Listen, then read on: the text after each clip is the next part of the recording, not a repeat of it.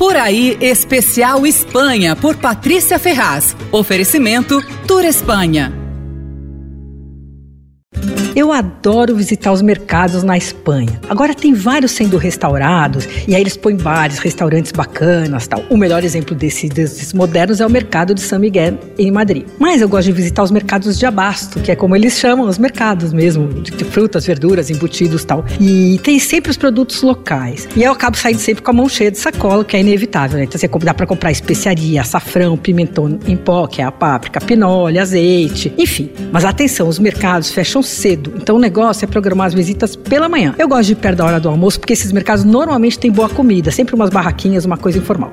Em Santiago de Compostela tem o mercado de abasto. A maior atração é a variedade de frutos do mar. A Galícia é muito famosa pelos frutos do mar e tem umas coisas que só encontra lá. Então tem, por exemplo, navarras, que parecem uns mini bambus. Tem os percebes, que são caríssimos, parecem uns dedinhos de dinossauro, carnudos, assim. eles têm que ser pescados nos lugares de rocha, mar bravo, então uma pesca perigosa tal. São divinos. Geralmente nos restaurantes são servidos embrulhados num guardanapo de pano. É um ritual comer, assim, na Espanha. Aí tem também as cigalas, lagostas, camarões Barões, Pulpos, as Vieiras, na Concha, que são o símbolo de Santiago de Compostela. Né? Outro mercado incrível é o mercado de Atarazana, em Málaga, na Andaluzia. É uma construção de mais de 600 anos, que foi um antigo estaleiro árabe. Bom, só resta a fachada original, mas ela é linda. E o mercado é grande, tem uma loja lá que é o melhor lugar para comprar especiarias na cidade. A ideia é fazer umas compras e almoçar, viu? Porque tem bares e restaurantes e marisquerias lá ali muito boas. Em Cádiz, na Andaluzia, que foi uma cidade fundada pelos fenícios há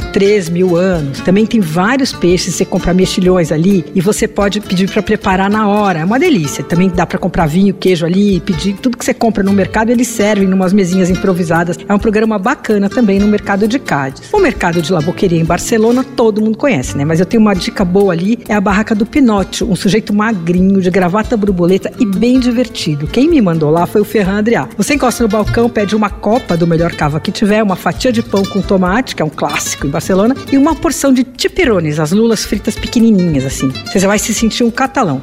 Você ouviu Por Aí, Especial Espanha, por Patrícia Ferraz. Oferecimento Tour Espanha.